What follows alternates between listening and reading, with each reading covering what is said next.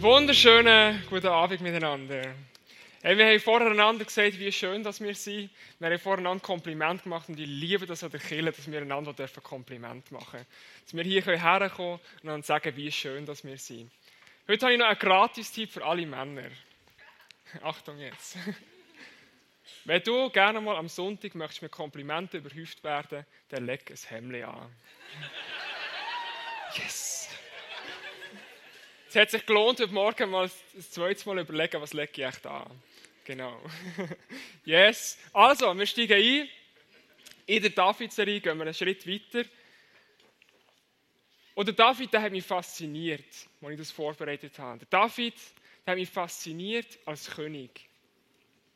Aber der David, der ist nicht einfach ein normaler König gesehen. Der David, der ist ein großartiger König gesehen.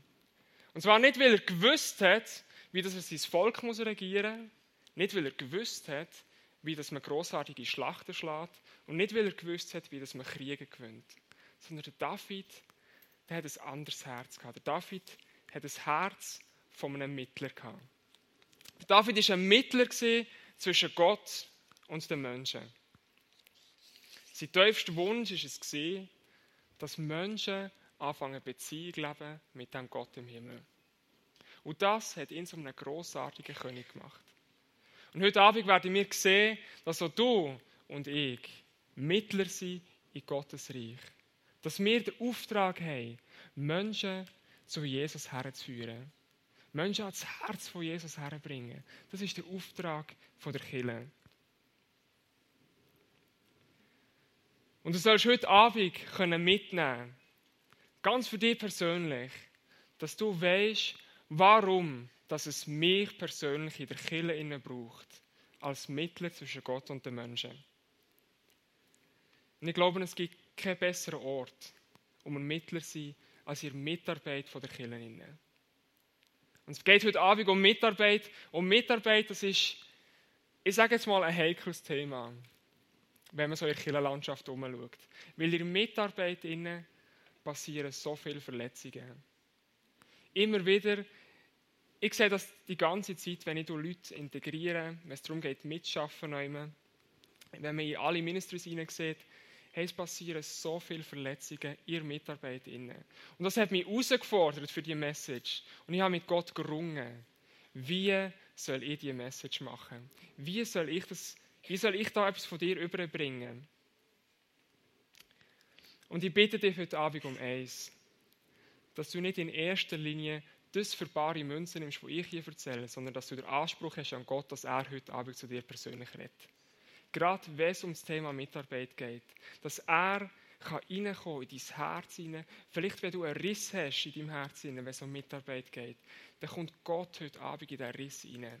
Und Gott füllt diesen Riss wieder auf. Und eine Frage gebe ich dir mit, die du während der ganzen Message sollst mitnehmen und immer wieder in dir umwälzen. Willst du ein Mittler sein und der Kirche helfen, Reich Gottes zu bauen?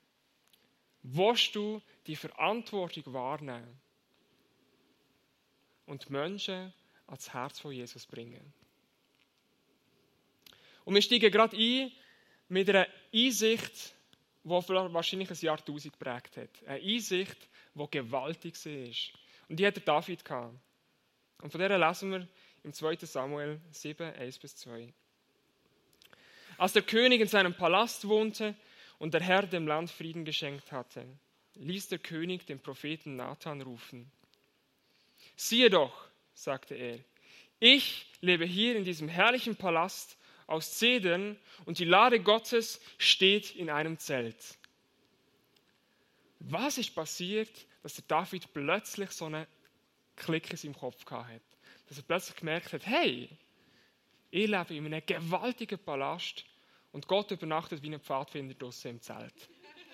Wie, wie geht das? Was ist passiert in David? Und ich glaube, das ist einer von diesen Momenten. Einer von diesen, ich sitze auf dem Klo und denke über alles Mögliche nach Momenten. Kennst du den? Ein Thronmoment. Und ich glaube, der David hat so einen Thronmoment gehabt. Ein Moment, wo er zur Ruhe kommen konnte. Ein Moment, wo er können nachdenken, in seinem Kopf Pläne schmieden, wo er in seinem Kopf eine Geschichte geschrieben hat. Und dann kommt die Einsicht.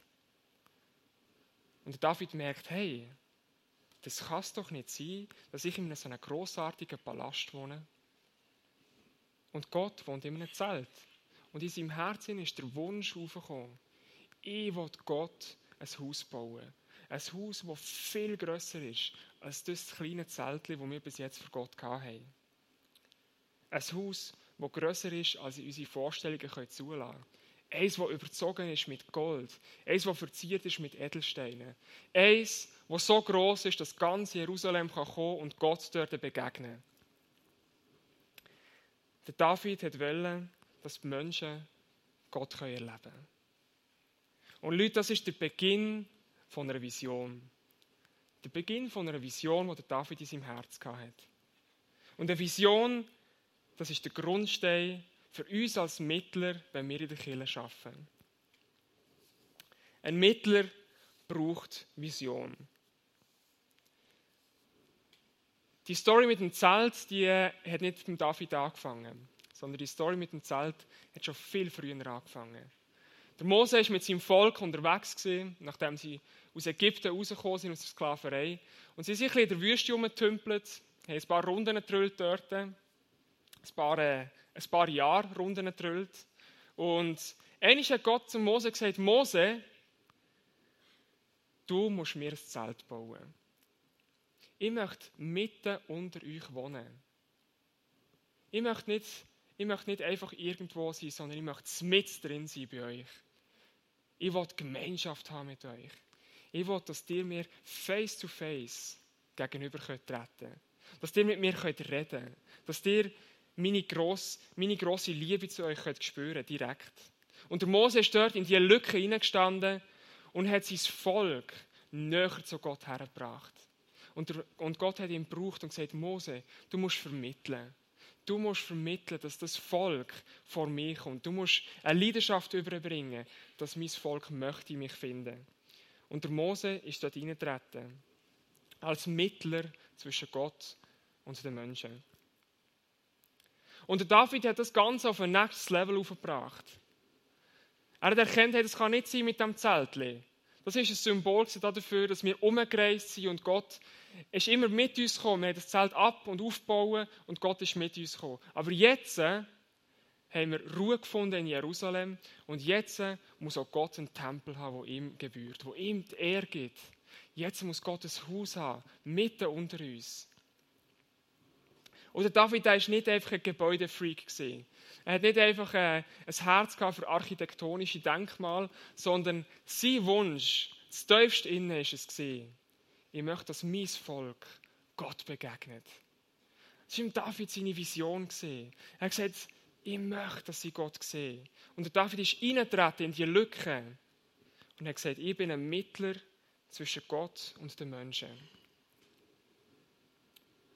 Und schaut, wie krass das Bibel ist, wie aufbauend das Bibel ist. Weil jetzt kommen wir zum grössten Mittler überhaupt. Wir gehen nochmal ein paar, ein paar hundert Jahre weiter nach dem David.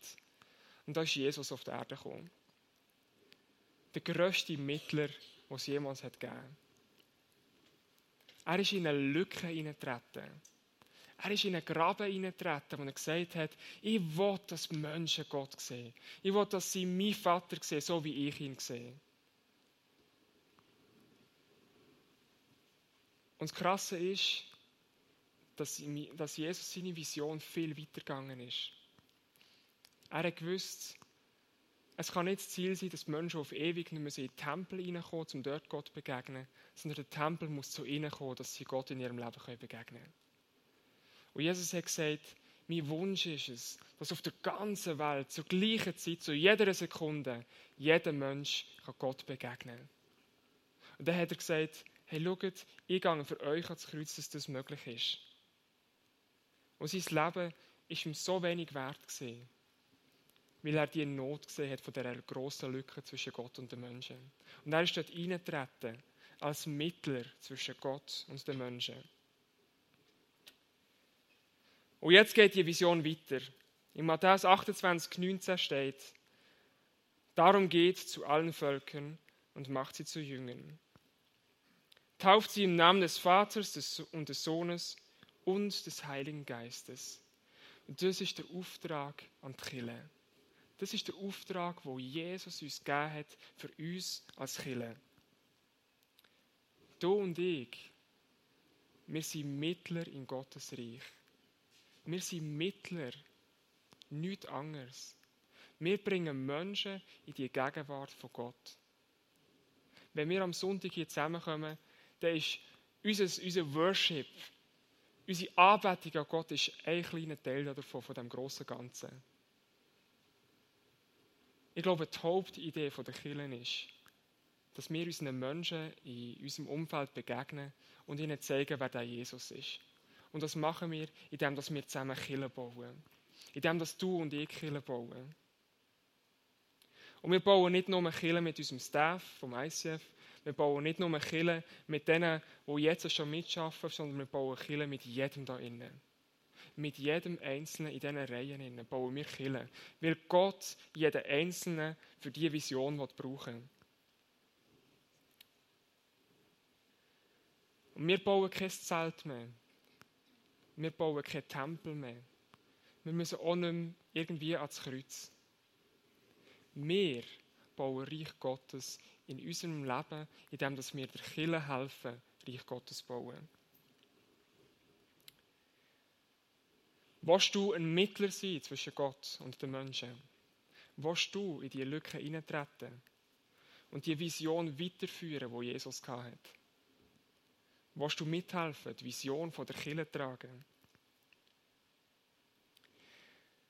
Der David der hat aber nicht nur eine großartige Vision gehabt, sondern ihn hat auch etwas ganz anderes ausgezeichnet. Und zwar, er hat Leidenschaft gehabt. Ein Mittler braucht Leidenschaft. Leidenschaft, das unterstützt Vision. Weil eine Vision, die entsteht im Herz drin. Und sie blüht auf im Herz. Aber genauso schnell wirst du die Vision begraben, wenn du keine Leidenschaft hast. Ohne Leidenschaft geht nichts. Stell dir vor, Klöse und Andrea hätten nach fünf Jahren ICF bauen gesagt, hey, wir haben keine Lust mehr. Wir sehen keine Zukunft mehr. Wir mögen nicht mehr, wir haben keine Leidenschaft mehr für unsere Kirche. Wo wäre unsere Kirche heute? Vielleicht wären wir 20 Leute, die sich noch in einem Raum treffen würden. Vielleicht wären wir eine gespaltene Kirche. Vielleicht würde es unsere Kirche schon gar nicht mehr geben. Sie haben nicht nur eine Vision gehabt, sondern sie haben eine Leidenschaft gehabt dafür, dass die Vision umgesetzt wird. Oder David, der war grossartig in dieser Leidenschaft, die er hatte. Er hat mit seiner Leidenschaft das ganze Volk angesteckt.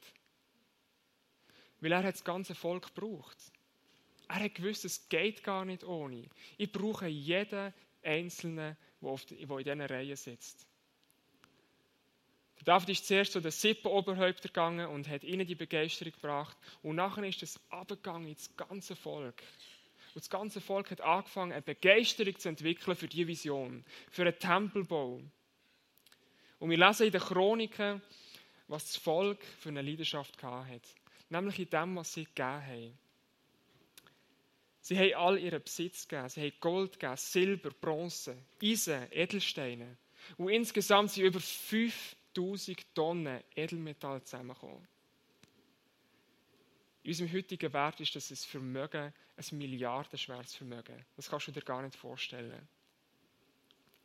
Aber ich lese hier in diesem Text nicht, dass das Volk einfach Geld gegeben hat, dass es um einen Stutz gegangen ist, sondern es ist um eine Leidenschaft gegangen, die das Volk hat. Wie sie gesehen haben, was der David für eine Vision hat für den Tempelbau. Und sie haben angefangen, die Vision für ihr Leben zu nehmen. Sie haben angefangen, die Leidenschaft zu entwickeln für den Tempelbau.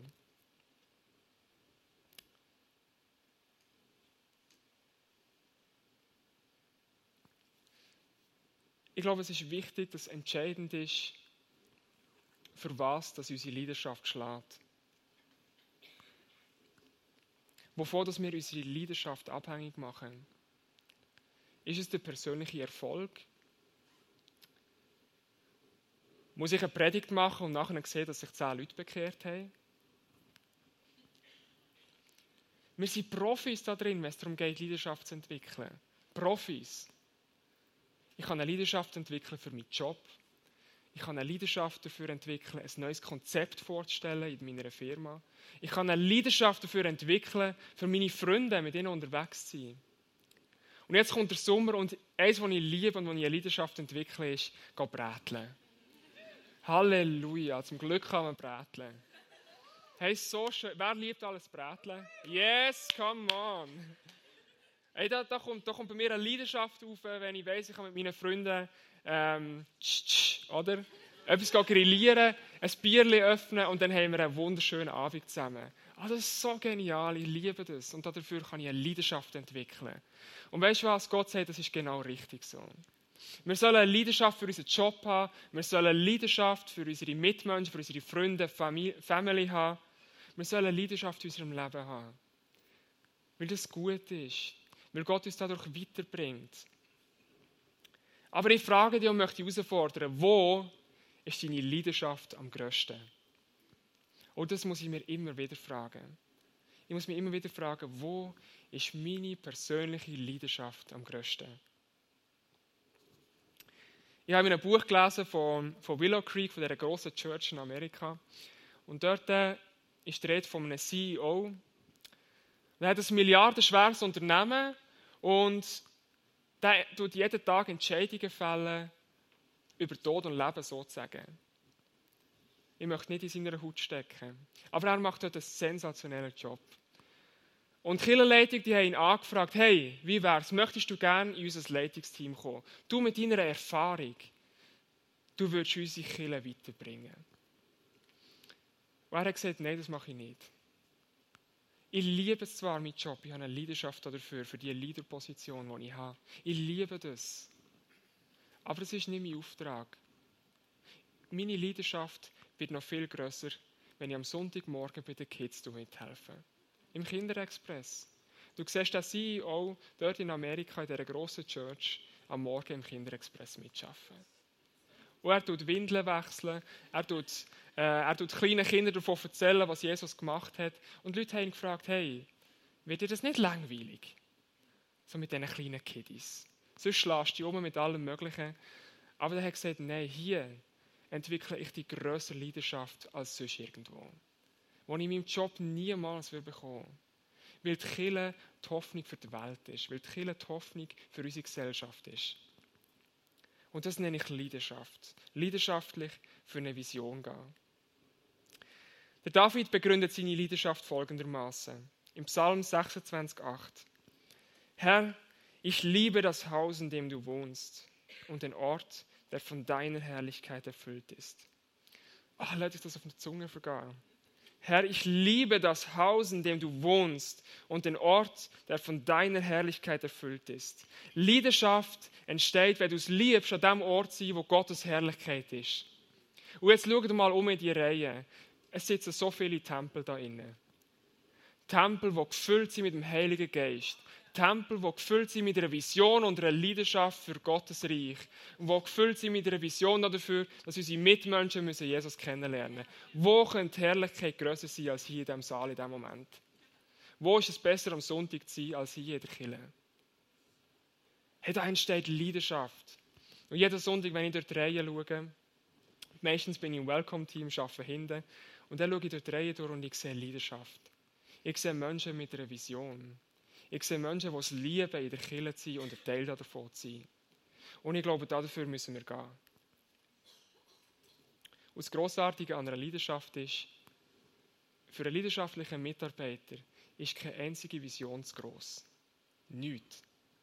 Es wird ihn nichts aufhalten. Wenn wir zusammen leidenschaftlich dafür gehen, die Kirche zu bauen, wird uns nichts aufhalten. Da kann kommen, was will.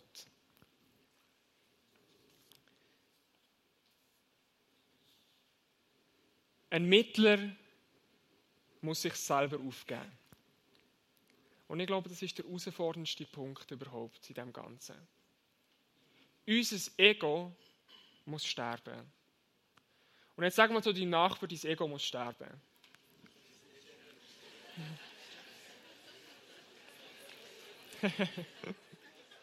uh, es ist ja schön, wir sind ja, wir sind ja Chile Und ich liebe es ja, dass wir lieb sind miteinander. Aber jetzt musst du mal nicht lieb sein. Jetzt ist deinem Nachbar bestimmt. Dein Ego muss sterben.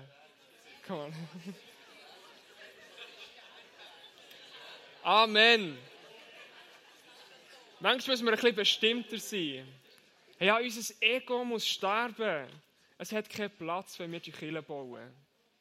Es hat keinen Platz gehabt bei Mose, beim David, bei Jesus und auch bei uns hat es keinen Platz. Der Mose, der war auf seinem Berg oben mit Gott und hat, glaube ich, eine gute Zeit gehabt. Und sein Volk hat mir immer mit den Stinkefinger gezeigt und gesagt, Mose, du kannst uns sowas von in die Schuhe blasen. Was hat der Mose gemacht? Er ist nicht auf seinem Berg oben geblieben, sondern ist abgestiegen zu seinem Volk und hat gesagt, ich bringe euch wieder in die Gegenwart zu Gott. Ich bleibe dran. Und wenn ihr mir noch so Sachen nachwerft, nachrührt, ich bleibe dran. Ihr könnt mir versäckeln, wie ihr wollt. Ich bleibe dran, weil ich mich selber für euch aufgebe, für die Vision. Und der David, der hat es nicht anders gemacht. Der David, der eine Leidenschaft hatte für den Tempel. Hey, wenn du liest in der Bibel, was für eine Leidenschaft der David hatte für den Tempel. Hey, das ist mindblowing. Der hat sich so gefreut, wie ein kleines Kind für den Tempel zu bauen. Und dann kommt Gott und sagt ihm, David, du wirst den Tempel nicht bauen. Dein Sohn wird ihn bauen, weil du zu viel Blut an deinen Händen hast. Okay, tschüss zusammen, ich habe keine Lust mehr.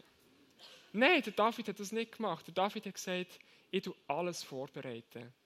So, dass der Salomo nur noch muss, muss den Tempel bauen muss. Ich tue das Volk mit einer Leidenschaft und einer Vision anstecken, dass sie dabei sind.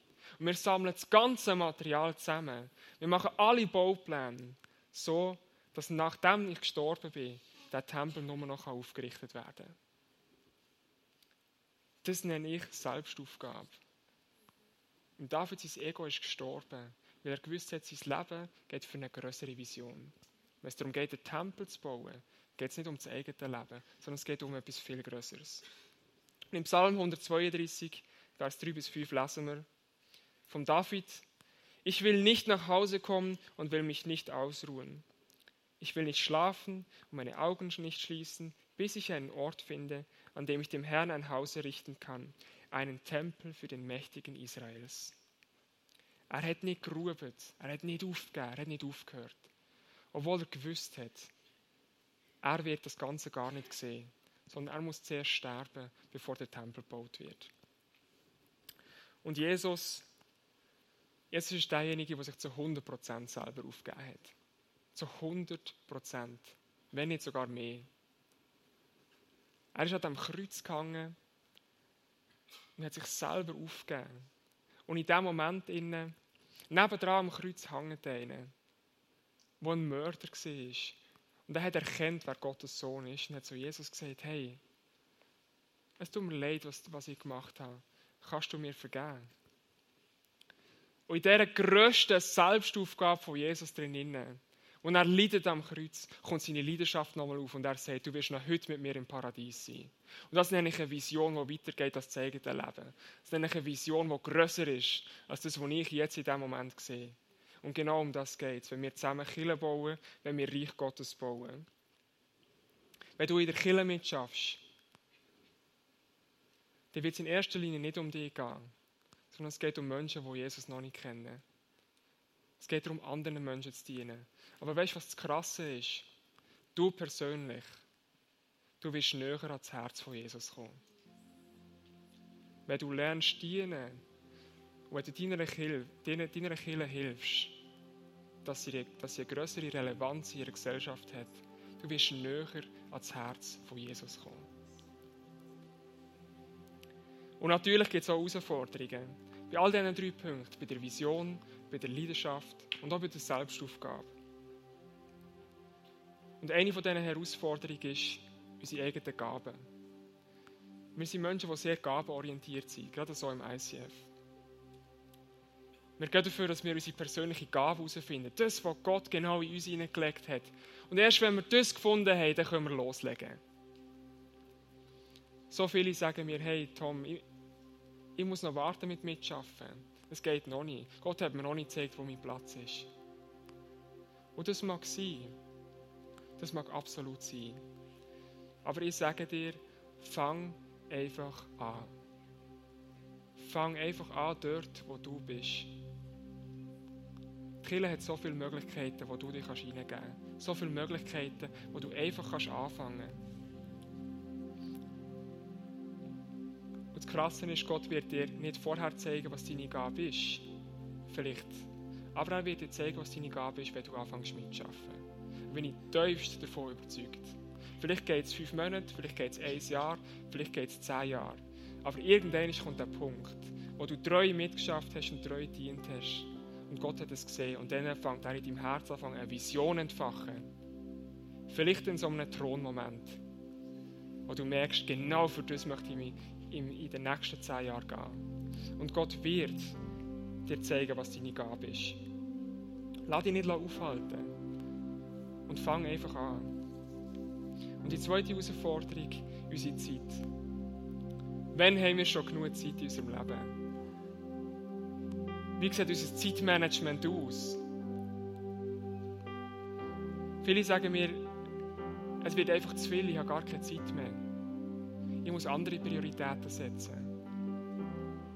Aber wo setzt du deine, deine Prioritäten? Wo sind deine Prioritäten für die Kirche? Und es gibt Prioritäten, die müssen wir setzen. Das haben wir letzte Woche von der Maria gehört. Wir müssen auch bei gewissen Sachen Nein sagen. Das ist entscheidend, dass wir nicht ausbrennen. Wir müssen lernen, Nein sagen. Aber wo liegt deine Priorität? Wenn es darum geht, Beziehung mit Gott zu leben, steht das an ganz hoher, an ganz hoher Stelle. Wenn es darum geht, für unsere Familie zu gehen, für unsere Ehe, steht das an ganz, ganz hoher Stelle. Das ist mir absolut klar. Du sollst niemals aufhören, deine Familie zu vernachlässigen, wenn es darum geht, in der Kirche mitzuarbeiten. Aber ich frage dich, was fang, wie geht es nachher weiter? Wie ist der Stellenwert für deinen Job? Für deine Hobbys? Und wo kommt die Kirche? Und das ist eine entscheidende Frage, die dort reinkommt. Willst du ein Mittler sein und der Kirche helfen, Reich Gottes zu bauen? Das ist eine entscheidende Frage. Und wenn du dir diese Frage anfängst zu stellen, dann werden Prioritäten plötzlich anders gesetzt. Bist du bereit dafür, eine Vision in deinem Leben anfangen zu entwickeln? Bist du bereit für so einen Thronmoment? Bist du bereit, leidenschaftlich für eine Vision zu kämpfen? So wie der Mose für sein Volk hineingestanden ist. So wie der David gewusst hat, ich bekomme den Raum selber nicht. Aber ich gebe trotzdem alles. Und bist du bereit, dein Leben, dein Ego zu sterben dafür? Es ist nicht so, dass Kille dich braucht, sondern Gott braucht dich in der Kille. So oft fragen mich Leute, ja, warum gehst du immer Leute anfragen zum Mitschaffen? Immer wieder, das ist doch nervend. Und ich sage, es geht nicht darum, weil wir die Leute brauchen, sondern es geht darum, weil Gott die Leute braucht. Und ich bin jetzt tiefst davon überzeugt, dass Gott jeden Einzelnen hier innen braucht.